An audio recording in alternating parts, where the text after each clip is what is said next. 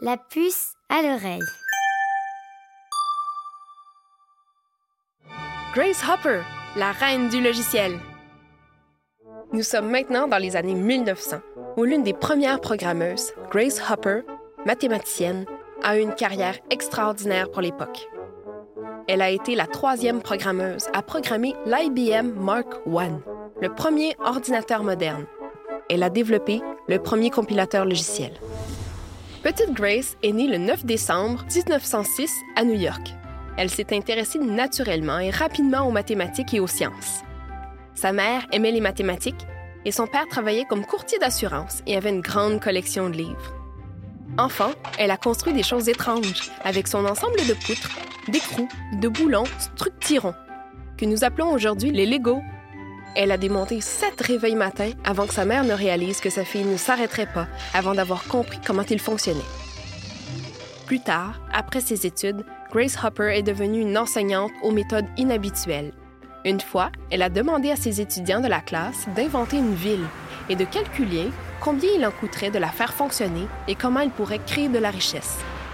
D'autres fois, elle a commencé la classe avec l'examen final pour aider les élèves à comprendre ce qu'ils devaient apprendre. Lorsque les États-Unis sont entrés dans la Seconde Guerre mondiale, Grace Hopper a tenté de prêter main forte. Sa famille avait une longue histoire militaire.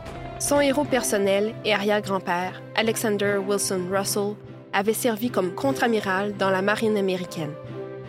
Elle s'est jointe aux WAVES, Women Accepted for Voluntary Emergency Services, un groupe de femmes volontaires pour soutenir les efforts d'urgence. Elle a rapidement gravi les échelons dans l'armée. Ses contributions étaient toujours soulignées. En raison de ses diplômes avancés en mathématiques et de son expérience en enseignement, Grace a été affectée au bureau et chargée de calculer les tables de tir pour les armes navales. C'est à ce moment qu'elle commence à travailler avec l'ordinateur IBM Mark I à Harvard.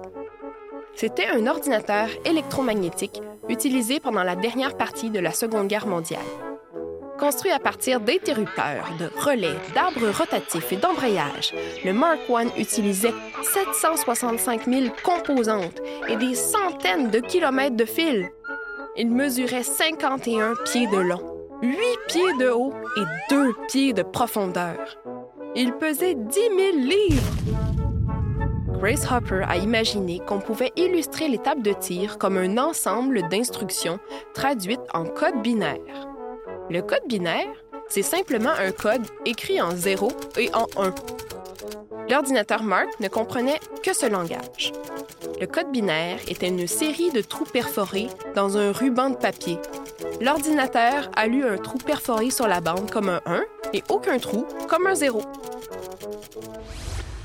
Grace Hopper est également célèbre pour avoir introduit le concept du bug, quand un papillon a atterri dans un ordinateur et a arrêté la machine.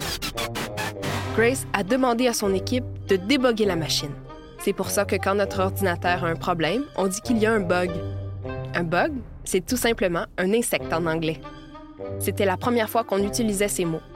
Elle a ensuite collé le malheureux papillon dans un cahier qui se trouve maintenant au Smithsonian Museum. Après la guerre, Grace Hopper a continué à travailler avec les ordinateurs Mark II et Mark III. Pour Grace, il était évident que les machines devaient gagner en efficacité et perdre en taille.